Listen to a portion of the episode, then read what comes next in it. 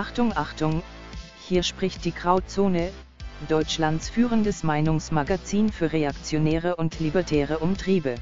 Bei uns herrscht striktes Anschnallverbot, also machen Sie sich gefasst auf politisch unkorrekte Unterhaltung, radikale Zeitgeistzersetzung und gelebte Nostalgie.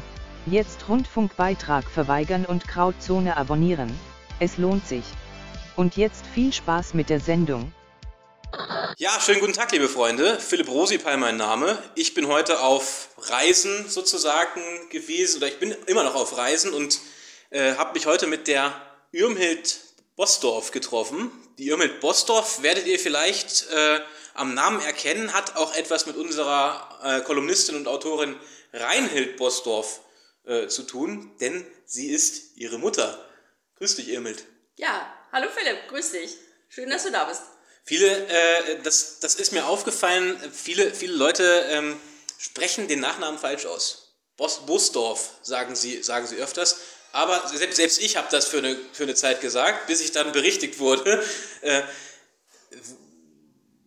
woher kommt der Name? Genau, ich, ich kläre das gerne auf. Ich bin nämlich nach wie vor stolz darauf, dass ich durch meine Eheschließung vor über 30 Jahren wieder an einen flämischen Nachnamen gekommen bin. Ich, meine Mutter ist eine Flämin, mein Vater ein Deutscher. Ich hatte also dann äh, einen deutschen Namen, bis ich geheiratet habe. Die Familie meines Mannes kommt aus dem Fläming, das werden einige kennen. Das ist die Gegend südlich und westlich von Berlin.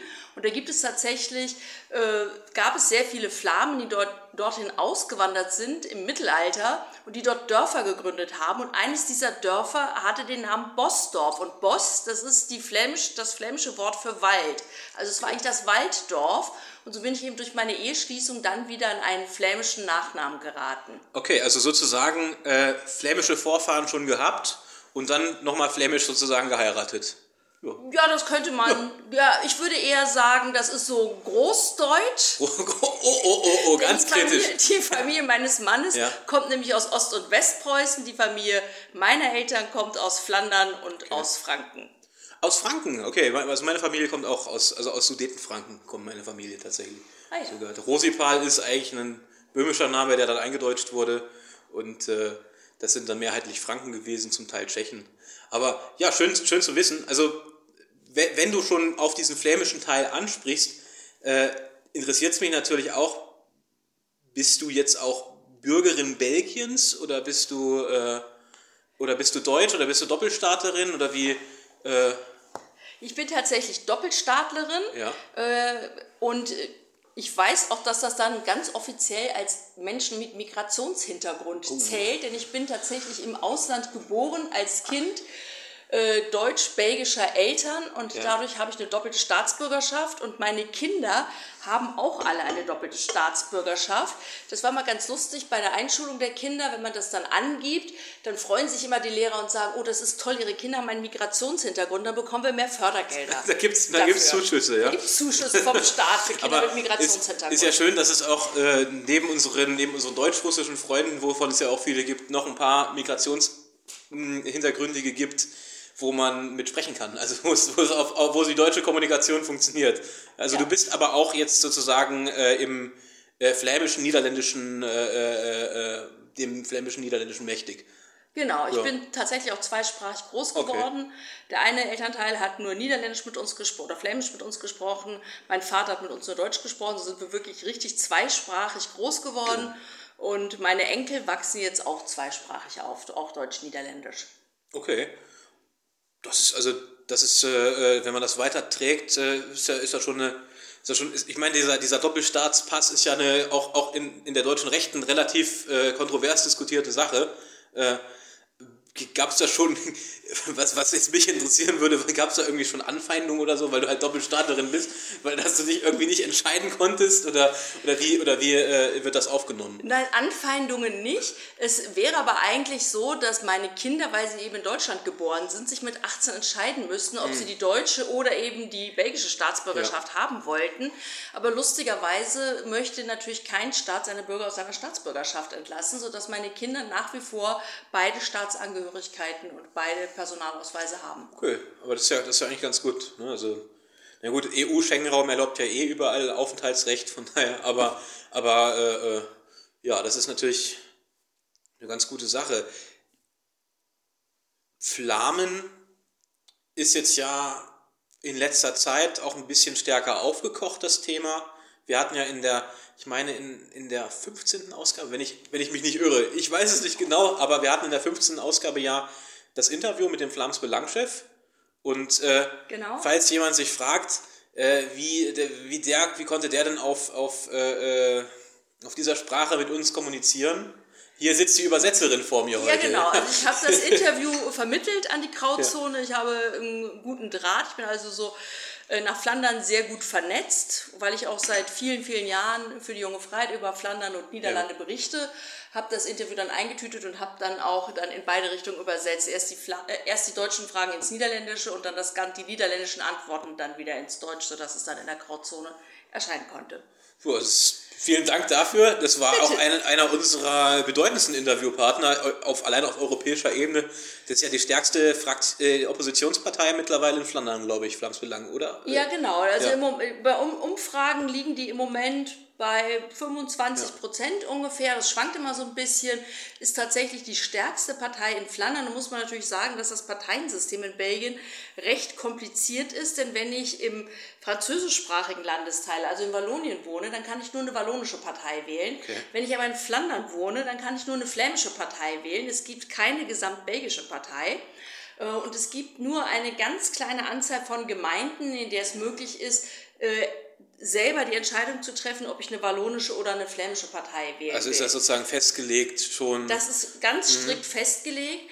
Ähm, und das zeigt aber auch, glaube ich, schon, wenn man, wenn man allein schon bei diesem Parteiensystem einsteigt, zeigt das auch schon, dass es, wie, warum es so schwierig ist, in Belgien immer eine gute Regierung zu finden, denn es hat sich so in den letzten Jahrzehnten immer weiter rauskristallisiert, dass Wallonien nicht nur links, sondern mittlerweile auch linksextremistisch und marxistisch wählt. Die beiden stärksten Parteien in Wallonien, das ist eine sozialistische Partei und eine marxistische Partei, ja, ja, ja. während umgekehrt in Flandern die beiden stärksten Parteien, die NWA, die würden wir so ja, kann man Werteunion. Ja, so ein bisschen Werteunionsmäßig ja. sehen. Äh, und die andere starke Partei ist der Vlaams Belang. Die bilden dort fast die Hälfte ja. der Wählerstimmen Flandern ab. Okay. Und wenn man das weiß und weiß, dass es keine gesamtbelgische Partei gibt, dann kann man sich, glaube ich, vorstellen, wie schwierig das wird, eine Regierung für ganz Belgien überhaupt mal zu bilden. Also historisch ist das in Belgien ja auch so gewesen, dass eigentlich die beiden Landesteile ja mehrheitlich immer getrennt waren. Und die beiden Landesteile sind bis heute strikt getrennt. Ja. Das kann man immer daran ablesen. Ich kenne sehr, oder es gibt sehr viele Flamen, die äh, eine Niederländerin heiraten. Ja, aber mhm. es gibt wirklich kein Mischehen zwischen Flam und Wallon. Das ist so gut wie ausgeschlossen.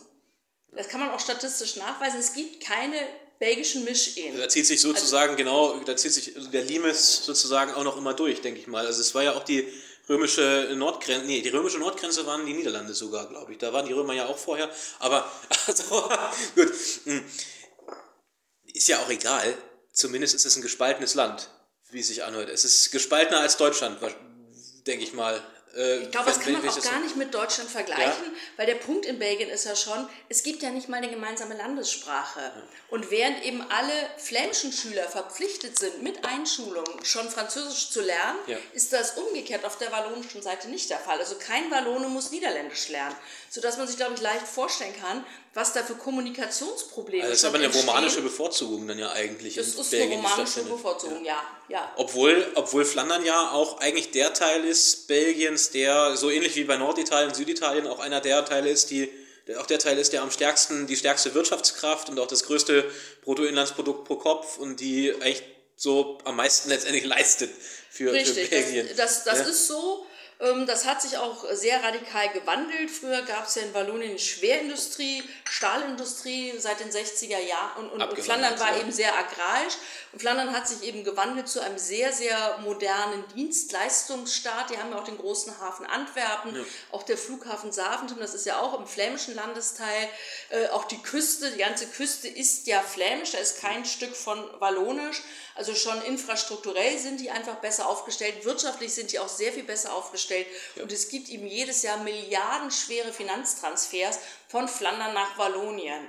während eben gleichzeitig so der Kontakt zwischen Wallonien und Flandern eigentlich gar nicht stattfindet. Also ja. wenn man jetzt Sprache anguckt oder, was ich auch gerade sagte, so Eheschließungen, äh, so eine Art belgische Identität gibt es eben gibt nicht, es nicht außer, ja. und die Flammen zahlen eben jedes Jahr diese Finanztransfers nach Wallonien. Und das wäre jetzt der nächste Schritt, Flams Belang.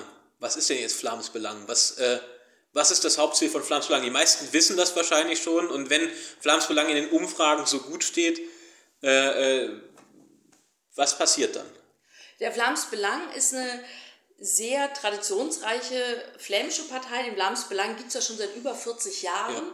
Ja. Ähm, die sind damals entstanden unter dem Namen Vlaams Block, haben sich dann irgendwann umbenannt in Vlaams Belang äh, haben seit einigen Jahren einen sehr jungen Parteivorsitzenden mit Tom van Grieken, da haben wir ja gerade schon drüber gesprochen, das war das Interview hier in der Grauzone, der ist mit 26 Jahren Parteivorsitzender vom Blams Belang geworden und hat es dann auch geschafft, den Blams Belang von einer Zwei-Themen-Partei zu einer sehr breit aufgestellten Partei zu machen. Und die beiden ursprünglichen Themen beim Vlaams Belang waren eben natürlich die Teilung Belgiens, die Unabhängigkeit Flanderns und das andere Thema war äh, Kritik an der Einwanderungspolitik Belgiens. Denn die haben ja äh, unglaublich viel Einwanderung und durch diese komischen Staatsstrukturen, die wir dann in Belgien vorfinden, äh, wo eben der eine Landesteil gar nicht mit dem anderen Landesteil zusammenarbeitet und die auch gar nicht miteinander kommunizieren, ist das auch tatsächlich ein Paradies für alle islamistischen Terroristen. Okay. Und wenn man die, die, die Spuren der Anschläge so zurückverfolgt, die es in den letzten Jahren und Jahrzehnten gab, das, man endet immer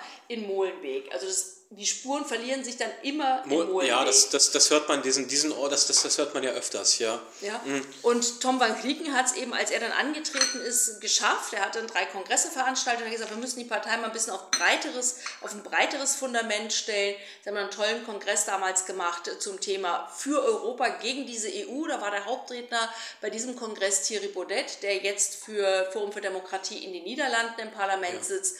Ähm, um einfach zu zeigen, dass man noch eine sehr viel größere Bandbreite an Themen zu bedienen hat also und auch bedienen kann als nur Einwanderung und Teilung Belgiens. Also ist Flams Belang jetzt sozusagen die flämische Volkspartei Nummer eins geworden. In den letzten hat sich dazu, hat sich dazu sozusagen ver verwandelt. Das Aber das Ziel der Sezession ist weiterhin äh, auf der Agenda. Genau, aber Sezession finde ich, das hört sich immer so Oder ein bisschen, das hört sich immer so ein bisschen bösartig an. Eigentlich ja. geht es ja gar nicht um eine Sezession, sondern es geht darum, das, was schon seit Begründung des Staates Belgien das Problem ist, nämlich dass man da zwei Völker in einen Staat zusammengepfercht hat, mhm. endlich mal wieder einer Lösung zuzuführen, die eben allen gerecht wird, indem Flandern ein unabhängiger Staat wird. Ja. Und ich weiß, es gibt ja immer viel Kritik. Viele sagen, warum denn Flandern unabhängig, so ein kleines Land?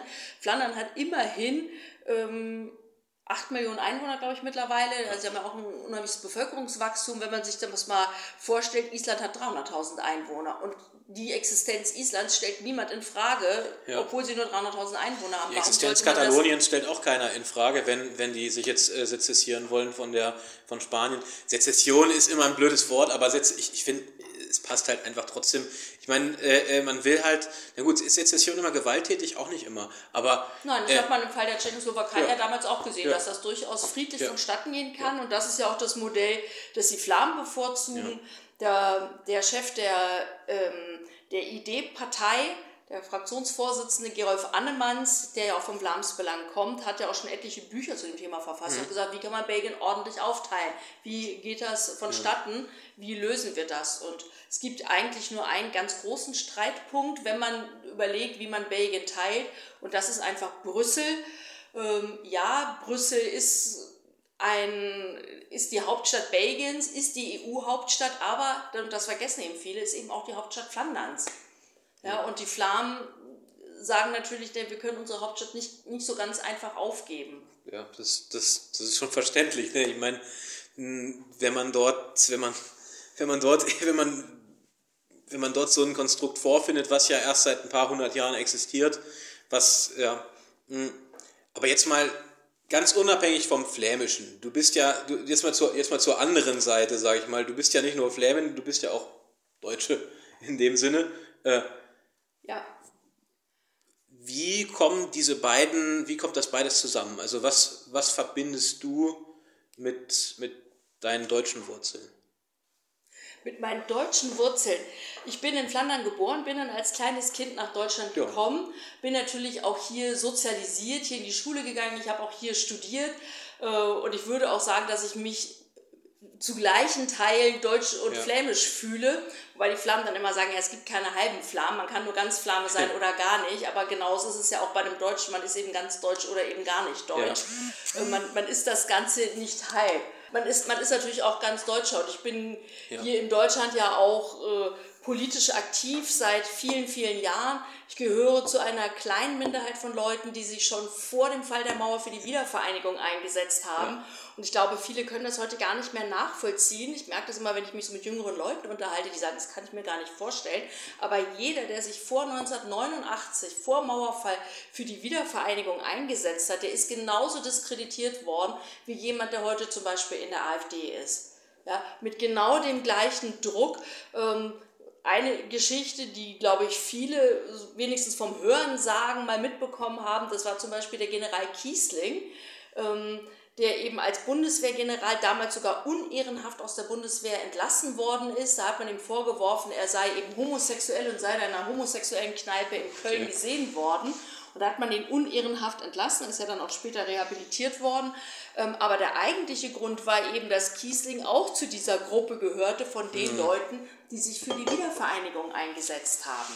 Tja, und das war eben nicht in, im Sinne der Besatzungsmächte damals noch, dass, äh, dass sowas passiert. Das war nicht nur, nicht nur im Sinne der Besatzungsmächte nicht gewünscht, sondern das war eben auch von der, von der westdeutschen Regierung überhaupt nicht gewünscht. Die Russen haben ja in den 80er Jahren ihre Emissäre in die Bundesrepublik geschickt ja, die überall versucht haben, Kontakt zu knüpfen und einfach mal so rauszuhorchen, wie sieht denn das aus, wollt ihr das überhaupt? Und die waren dann doch etwas verwundert, als sie in Westdeutschland gar keinen Ansprechpartner gefunden haben. Es gab niemanden, den das interessiert hat. Und ich kann mich auch gut erinnern, 1983 ist damals im Lübbe Verlag ein Buch erschienen mit dem Titel Die deutsche Einheit kommt bestimmt. Ähm, das war ein Sammelband, da hatte mitgeschrieben unter anderem der Sohn von Willy Brandt, ein Professor aus Ostberlin, der Professor Seifert. Ja. Das waren so 14 Beiträge, da wurde eben aus verschiedenen Blickwinkeln betrachtet, wie sieht denn das aus mit der deutschen Wiedervereinigung? Warum ist das wünschenswert und wie ist das vielleicht auch machbar?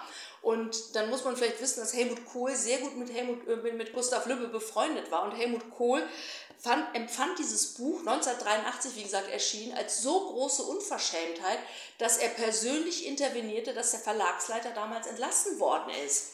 Ja, wenn man das heute erzählt, dann sagen viele Leute, das glaube ich, das kann ich mir gar nicht vorstellen. Doch, ich kann das, äh, ja, ja, ich kann das nur so wiedergeben, wie es sich damals zugetragen hat. Und jetzt mal, den, wenn du so sagst, du sagtest schon, äh, damals die Leute, die sich für die Wiedervereinigung engagiert haben, die äh, wurden damals so behandelt, wie Leute behandelt werden, die jetzt in der AfD sind. Gibt es da jetzt auch Verbindungen zur, zur AfD oder bist du da? Ja, ich bin auch in der AfD ja. aktiv. Ich bin Fraktionsgeschäftsführerin im Moment bei der AfD-Fraktion im LVR. Der LVR ist ein Regionalparlament, das wir hier in NRW haben.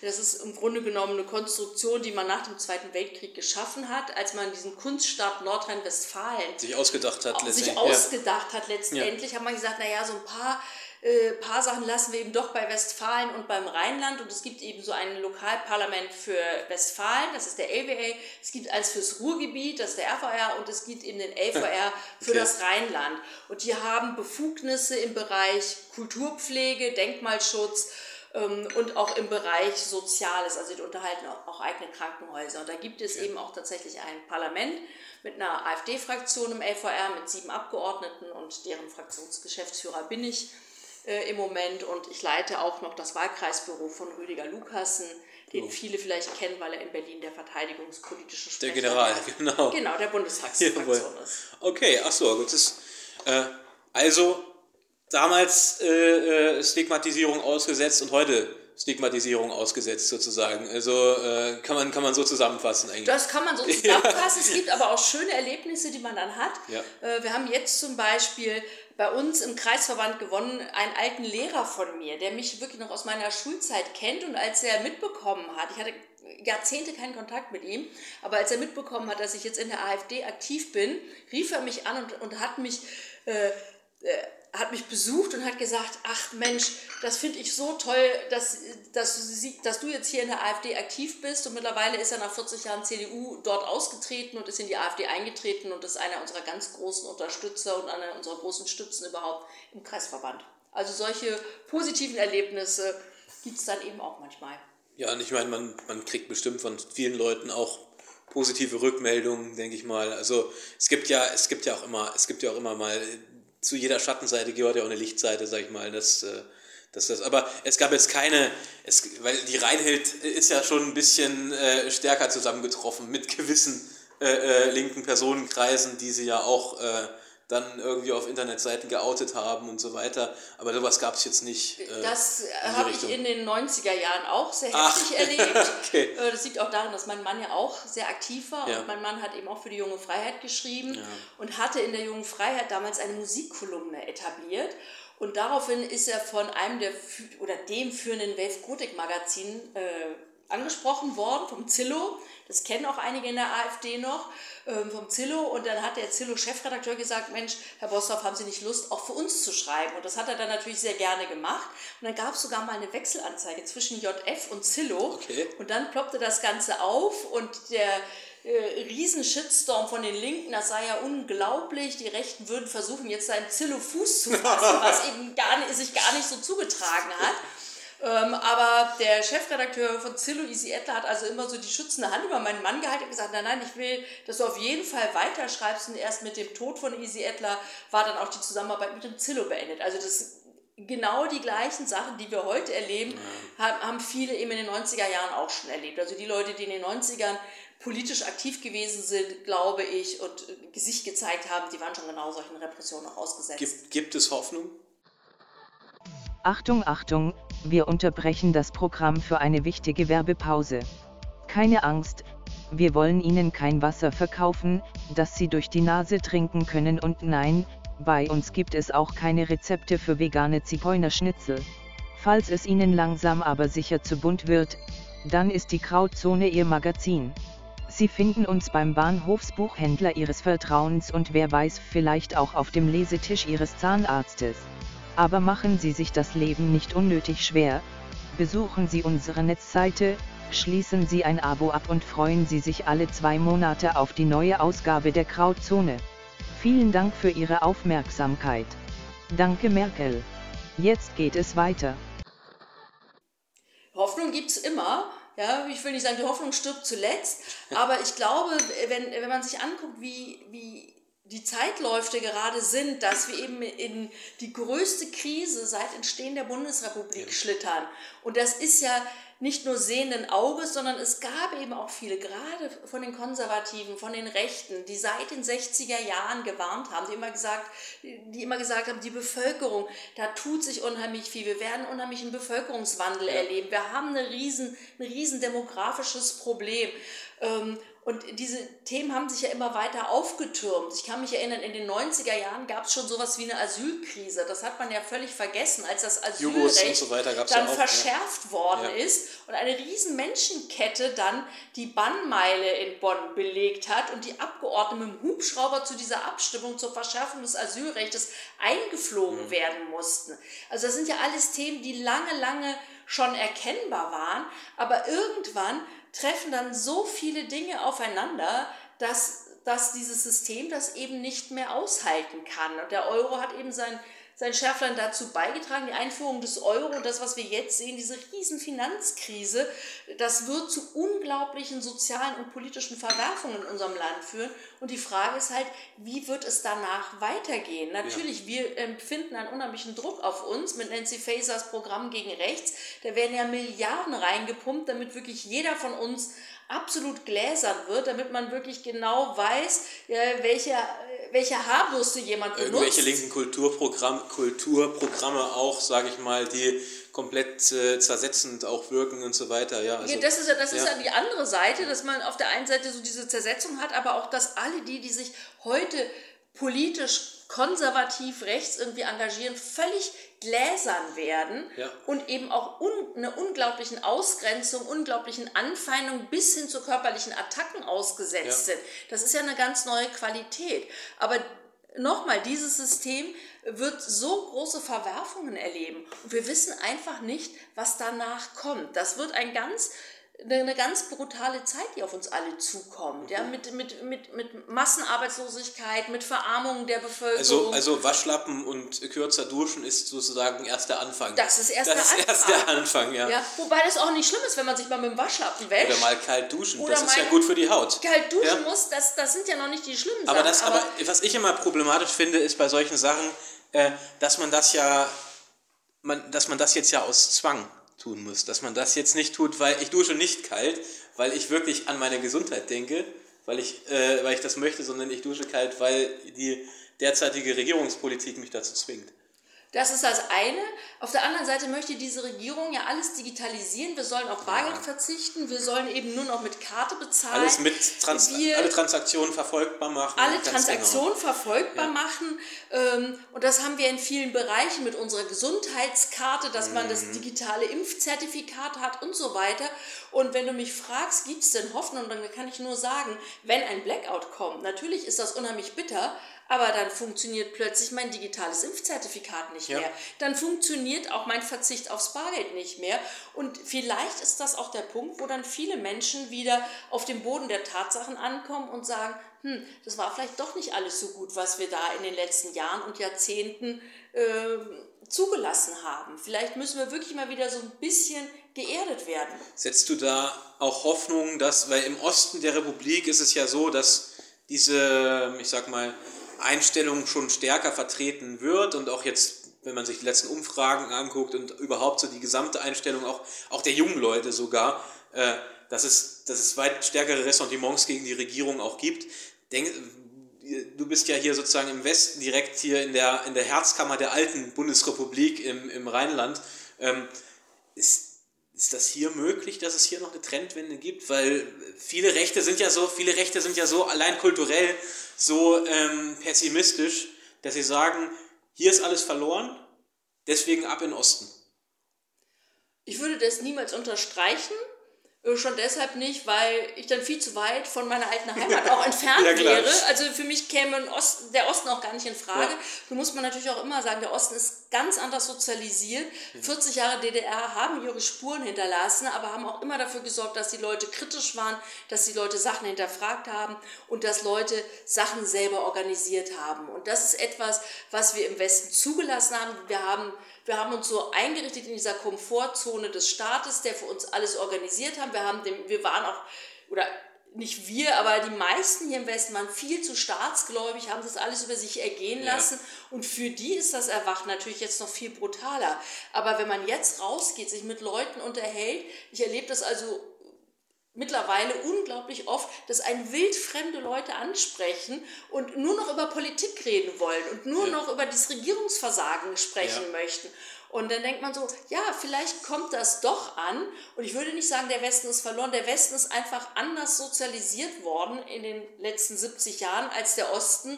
Wir haben eben nicht diese Diktaturerfahrung. Ja, aber die fetten Jahre sind jetzt vorbei, sozusagen. Die fetten Jahre sind vorerst vorbei. Ja. Das, das würde ich schon unterstreichen. Okay. Wobei ich auch sagen muss, naja gut, dann fährt eben das... Äh, das Paar, das kinderlos geblieben ist, mit zwei schicken Einkommen und drei Autos vor der Tür, nicht mal viermal im Jahr auf die Kreuzfahrt, dann verkaufen die halt mal ein Auto und machen vielleicht gar keine Kreuzfahrt mhm. mehr. Da wird dann mal wieder Heimaturlaub gemacht.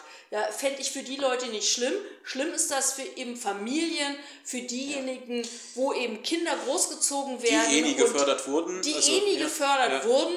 Und, und, jetzt noch jetzt die dicke Gasabrechnung kriegen, ups Genau, also für 2000 diese, Euro mehr kosten. Genau, für diese ja. typischen Mittelstandsfamilien, wo eben die Eltern arbeiten gehen, wo, wo Kinder großgezogen ja. werden und die jetzt nicht mehr wissen, wie sie ihre Rechnung bezahlen sollen. Ja. Für die ist das dramatisch und da sehe ich, sehe ich schon ähm, so da müsste die Regierung im Grunde genommen auch Unterstützung leisten, um diese Familien zu schützen. Und das sehe ich überhaupt nicht, dass das kommt. Im Gegenteil, ich weiß nicht, wer das verfolgt hat, diese Entlastungspakete, ja. da ist ja jetzt das Kindergeld erhöht worden aber nur um für die ersten beiden Kinder. So. Das heißt, Großfamilien. Um wie viel Euro ist das denn erhöht worden? Um 10 18 Euro? Euro. Oh, also aber nur für die ersten beiden Kinder. Großzügig. Das heißt, das heißt eben die Familien, die eben die wirklich so mutig sind, dass sie ja. drei, vier, fünf Kinder haben, ja, die haben davon gar nichts. Ist ja, ist ja, ja auch, ist auch nicht mehr, ist auch nicht mehr modern, äh, ist auch nicht modern, drei Kinder, mehr als drei Kinder zu haben. Das ist ja äh, fast, das ist ja, das ist ja gegen die Staatsräson eigentlich. Natürlich die Kinder kommen ja aus, die Kinder kommen ja, werden ja ein, ein, ein, werden ja eingezogen aus dem Ausland. Das habe ich jetzt gelesen, dass die, dass die Balkanroute wieder nach den Corona-Maßnahmen, die wurden jetzt aufgehoben, auch in der Einreise und die Balkanroute ist jetzt wieder, da sind wieder flott Leute unterwegs. Also da, denen, denen werden dann die, äh, die Heizkosten vom Asylheim bezahlt tatsächlich. Äh, da werden die Heizungen auch nicht runtergestellt. Äh, da funktioniert das scheinbar mit dem Sozialen. Da funktioniert das. Sie bekommen auch ihre Wohnungen bezahlt. Ja. Und das muss man sich auch mal vorstellen. Es gibt in Deutschland, man findet die Zahlen ja kaum noch, die aktuellen, aber es gibt in Deutschland fast eine Million Kinder, die einen Kindergeldzuschlag empfangen. Das sind also Familien, wo die Eltern arbeiten gehen und die nur aufgrund ihrer Kinderzahl noch unter ein Harzer-Niveau rutschen. Hm. Und die bekommen als Ausgleich diesen Kindergeldzuschlag, damit sie wenigstens finanziell ja, ungefähr so dasteht wie eine Harzer Familie. Man darf aber nie vergessen, das betrifft ja überwiegend so kleine Mittelständlerfamilien. Ja, und, ja. und man darf nie vergessen, ja. dass diese, diese untere Mittelschicht eben dann für ihre Kinder nicht die Klassenfahrten bezahlt ja. bekommen, anders als bei Harzer. Die bekommen eben kein Kleidergeld für ihre Kinder und, und, und, und, und. Ja, ähm, gehen aber dafür arbeiten. Und die müssen sich natürlich am Ende des Monats dann schon fragen, warum mache ich das eigentlich alles? Ja, ich gehe arbeiten den ganzen Tag äh, und habe trotzdem immer noch weniger als eine Harzer Familie ja. und werde jetzt dann noch weiter abgestraft durch diese Entlastungspakete, weil die eben die Mittelstandsfamilien kaum erreichen. Also die Lage ist, gelinde ausgedrückt, wie immer in der BRD, ja. Wie immer würde ich nicht sagen. Es ist, es, es ist wirklich eine ganz deutliche Verwerfung ja. zu spüren. Ich glaube, mittlerweile bekommen auch wirklich, das ist ja so ein beliebtes deutsches Thema, man versucht immer Ängste zu schüren. Ja. Und die muss man gar nicht mehr schüren. Nö. Ich glaube, die Leute werden jetzt, die, die haben jetzt einfach Angst ja. vor dem, was kommt. Und wenn man sich überlegt, man hat über zwei Jahre lang versucht, die Leute klein zu halten, hat immer wieder Ängste geschürt vor Corona, hat versucht, eine Zwangsimpfung einzuführen. Ähm, und hat wirklich auf dieses auf dieses Angstmoment gesetzt und jetzt passiert etwas, das hat die, kann die Regierung niemals beabsichtigt haben, ja. dass plötzlich die Menschen wirklich Angst haben. Die haben jetzt wirklich Existenzängste. Das ist etwas ganz, ganz Neues in der Geschichte der Bundesrepublik.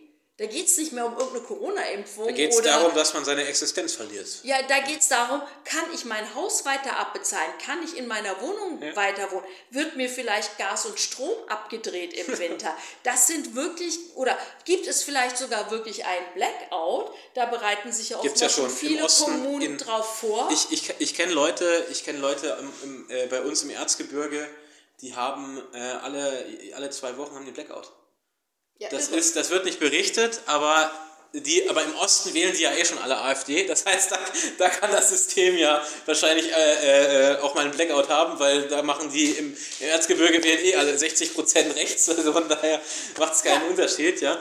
Aber das ist schon heftig. Ja, mal gucken, ja. Was, was auf uns zukommt. Aber und, und, wir sehen das ja auch, dass die Bürger, ja. dass das bei den Bürgern ankommt. Wenn wir jetzt Umfragen sehen, dann sehen wir eben, dass die Zustimmung für die Grünen drastisch sinkt. Für die SPD auch, ja. Für die SPD auch. Aber das ist meine, und die CDU wird davon auch nicht wirklich profitieren können. Das ist ein bisschen meine Sorge. Denn der Friedrich Merz versucht jetzt zwar so den, den großen Konservativen zu mimen, aber zum einen ist er das nicht und zum anderen wird er auch den Teufel tun, es sich mit den Grünen zu verscherzen. Im Gegenteil, er kann ja nur darauf hoffen, dass diese Regierung auseinanderbricht, damit er dann endlich, ja, ich sag's mal so sich rächen kann an Angela Merkel, die ihn immer klein gehalten hat. Wenn er jetzt der neue Kanzler würde, dann hätte er sein Ziel erreicht. Und das könnte er nur erreichen, ja. indem er eben mit den Grünen dann aber, äh, sich verbündet. Aber das Problem Deswegen, ist, ich habe die Sorge, und es gibt ja so viele schwarz-grüne Koalitionen und die gab es auch wiederholt, mehrfach.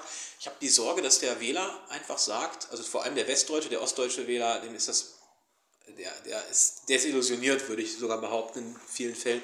Aber dass der westdeutsche Wähler sagt, ja, äh, jetzt habe ich ja SPD und Grüne gewählt, die haben schlecht geleistet. Die CDU, die macht gute Oppositionsarbeit unter Friedrich Merz, die sagen, was Sache ist, die sagen jetzt auch, die Atomkraftwerke müssen wieder eingeführt werden, obwohl sie sie abgeschaltet haben. Das, das wird natürlich nicht gesagt, aber äh, jetzt wähle ich den Merz statt der SPD. Also sozusagen dieses, dieses Gatekeeping, dass ich dann zurückfalle wieder, in, äh, wieder zur CDU, statt AfD zu wählen, statt das Original zu wählen.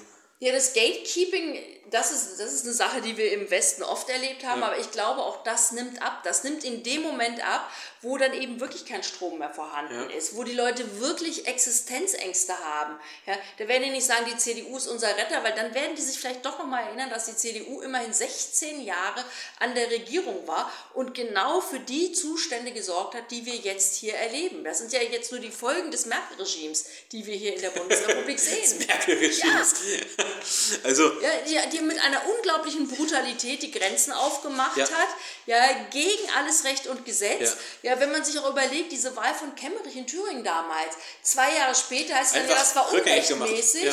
Ja. und was haben wir davon? Ja, die AfD hat Recht bekommen und? Die AfD hat 28 Prozent in Umfragen. Das ist, ja, das in ist, Thüringen zahlt sich dann aus. Und, aber und Höcke ist sogar mittlerweile, habe ich, hab ich gelesen, das, das ist ja das auch das Tolle, weil früher hat man immer gesagt, die AfD ist eine Protestpartei. Die Leute wählen das nur aus Protest, die Personalkompetenzen die sind, die sind nicht in den Umfragen ersichtlich gewesen. Und plötzlich sagt sogar äh, die, zumindest die einfache Mehrheit der Thüringer bei Höcke, er ist der qualifizierteste für den Ministerpräsidenten.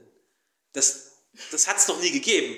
Das hat es äh, in Umfragen noch nie gegeben, dass jetzt die AfD sich sogar äh, äh, ähm, nicht, nicht nur als Protestpartei, sondern auch als qualifizierte äh, tatsächliche Partei verwurzelt hat in Umfragen. Das kristallisiert ja. sich langsam auch in Sachsen heraus. Also es ist, und das, das wird ja. sich auch im Westen so rauskristallisieren. Ja. Und wenn man überlegt, als die AfD damals in den Bundestag einzog, ja, hat man eben erwartet, da stehen jetzt plötzlich lauter Männer, die im Grunde genommen wie, wie eine SA da reinmarschiert und, und da sich rumgrölen. ein bisschen rumgrölt und dann hat man den, dann hat man gemerkt, das passiert nicht und dann hatte man den Anspruch, dass man die AfD inhaltlich stellen wolle und geht da sehen nicht. wir auch, das passiert eben auch nicht, das geht eben nicht. Wenn man ja. sich nochmal die letzte Rede auch von Alice Weidel anhört, eine großartige Rede und da sehen, sehen eben diejenigen, die auf der Regierungsbank sitzen, ziemlich alt dagegen aus ja. und die AfD hat eben einfach qualifizierte, gute Leute, hat viel Ex Fachexpertise zu bieten, zum Glück ja, und das kommt langsam bei den anderen an. Wenn ich eben einen Habeck als Wirtschaftsminister da sitzen Diesen, habe. Der, der äh, besoffen rüberkommt auch eigentlich ja. die ganze Zeit. Ne? Also ja, und da irgendwie irgendein geschwafelt äh, Unternehmen äh, sollen nicht in, gehen nicht insolvent, wenn sie die Produktion einstellen. Ja, genau. Danke, danke, ja, danke, Robert. Und dann, dann macht die Bild eine Umfrage, trauen Sie dem Wirtschaftsminister zu, die Probleme dieses Landes zu lösen. Und ich glaube, 97 Prozent waren es oder 92 Prozent sagen, nein, wir trauen es ihm nicht zu. Ja, wer will denn diese Partei noch wählen? Wer will denn Habeck ja, noch als Wirtschaftsminister? Leute, aber ich glaube, Leute, Leute, die äh, vom Staat ihr Geld abkassieren und äh, irgendwelche Professoren, was auch immer, und dass die, diese, dieses linke Bürgertum, das ist ja ein großer Teil mittlerweile der Bevölkerung, äh, weil wir haben ja ganz viele staatsabhängige Jobs. Ich meine, selbst Notare sind ja nur, als Beispiel, sind ja nur, sind ja nur existent, weil sie staatsabhängig sind, weil der Staat Gesetze macht. Wir haben eine riesen Staatsquote, wir haben ja mittlerweile 56 Prozent der Wirtschaft sind direkt an den Staat gekoppelt und natürlich noch 20 Prozent durch Aufträge. Klar gibt es da bestimmt Leute, die durch diese ganzen äh, grünen äh, äh Expansionsprogramme profitieren. Richtig, das muss man auch neidlos anerkennen. Ja. Das haben wirklich die Linken gut durchgesetzt ja. seit den 60er Jahren, ihre Leute zu implementieren in Wissenschaft, in Schulen, äh, alle Bildungseinrichtungen, dann die Kindergärten, egal was. Und dann hat man sich selber eine Riesenindustrie geschaffen. Wenn ich sehe, diese ganzen Programme gegen rechts, wer füllt die ja, denn klar. aus? Ja, die werden ja immer nur aufgelegt, weil damit eben wieder neue Jobs verbunden sind. Selbst die ganze Energiewende und so weiter, das ist ja, das sind ja auch Milliarden dran geknüpft. Und äh, äh, diese Leute, die, die werden ja durch Steuermittel und durch äh, Inflationsgeld finanziert. Also die sitzen ja am Tropf, sage ich mal. Richtig. Äh, und ich weiß nicht, was passiert, wenn es knallt was mit diesen Leuten passiert, aber ich glaube nicht, dass die, also diese 20 Prozent, die wir an Grünwählern haben, vor allem in den Städten, da weiß ich nicht, was damit passiert. Ist ja eigentlich auch egal. Ich meine, wir haben die, wir müssen die 80 Prozent überzeugen. Sagen wir, die anderen. Richtig, ich genau. glaube auch, dass so ein ja. überzeugter Grünwähler, der dann in seinem Kiez in Berlin ja. wohnt, in der schicken ja, Fünf-Zimmer-Wohnung mit seinem Lastenfahrrad dann morgens zur Arbeit fahren kann, weil die Arbeitsstelle nur äh, zwei Kilometer entfernt ja, ja. ist und der vielleicht auch noch im ersten Stock wohnt und nicht irgendwo in Marzahn in der 16. Etage, ja, äh, dem kann das alles relativ egal sein. Ja, was da so passiert. Aber wenn ich mir vorstelle, so eine, so eine einfache Arbeiterfamilie, die irgendwo dann in Berlin-Marzahn, 16. Etage Neukölln, sitzen. Ja, die, letzten Deutschen, die letzten Deutschen in Neukölln, ja. ja und, und im Grunde ja. genommen völlig verarmen und wissen, oh mein Gott, jetzt irgendwann können wir den Strom nicht mehr bezahlen, wir können auch nicht mehr heizen und der Aufzug geht auch nicht mehr, ähm, da möchte ich wissen, was da passiert. Ja, die 20% Grünwähler, die bleiben uns erhalten. Ja, da habe ich überhaupt gar keine Sorge. Das, nicht, ja. das haben wir ja auch hier in unserer. Wohlfühlblase, ja, hier in in, im schönen Siebengebirge, wenn man also hier traumhaft wohnt und man hat sein Porsche vor der Tür stehen und noch zwei andere Autos, falls mal eins der drei Autos kaputt geht, dann hat man ja. immer noch zwei Grüne zu wechseln. Wählen. Ja, klar. Ja, hier werden überwiegend Grüne gewählt. Ja. Ja, und die zweitstärkste Partei hier ist die CDU. Ja, ja entweder Grüne oder CDU. Davon, ja. Die werden sich davon auch nicht abbringen lassen. Aber wenn man mit, äh, wenn man, wenn man wir haben eben auch ganz viele Leute, die unentschlossen sind und wir haben ein riesiges Heer von Nichtwählern. Und wenn wir es irgendwann schaffen, diese Nichtwähler wieder an die Urne zu bringen und denen zu sagen, bitte jetzt müsst ihr einmal ja. hier handeln, ihr müsst das wählen machen die auch, wenn es teuer wird, machen die das auch. Also ich denke, ja, wenn es wehtut, ja, machen die es vielleicht wirklich, ja. dann sind wir schon einen großen Schritt weiter. Also wir haben jetzt über Familien gesprochen, wir haben überhaupt über Demografie gesprochen und eine demografische Sache ist ja auch eine Sache, über die die Reinhild gerne spricht, das ist ja eigentlich so das Oberthema von Reinhild, nämlich weiblich sein und rechts sein oder rechte Frauen sozusagen, ja. Äh, und vor mir sitzt jetzt ja auch eine rechte Frau, sage ich mal. Hm, bringst du dich da auch in äh, weiblichen Sachen in, in der Partei ein oder ist das irgendwie... Äh, ja, oder? das mache ja. ich und ähm, das mache ich auch deshalb unheimlich gerne, weil ich merke, dass ganz viele Frauen einfach Angst haben vor sozialen Konsequenzen, wenn sie sich als rechts outen. Frauen sind halt in aller Regel harmoniebedürftiger als Männer. Ja. Frauen können Ausgrenzungen schlechter ertragen als Männer. Und ich glaube, das ist eben unheimlich wichtig, dass man die Frauen, die eben konservativ oder rechts sind, auch mal ein bisschen, dass man denen mal den Rücken stärkt. Und deswegen haben wir hier vor einigen Jahren schon mal so eine Frauengruppe ins Leben gerufen. Das sind eben also Frauen, die irgendwie so im, im weitesten Sinne rechts sind oder eben Männer haben, die sich vielleicht in der AfD engagieren, die deswegen ausgegrenzt werden. Ja.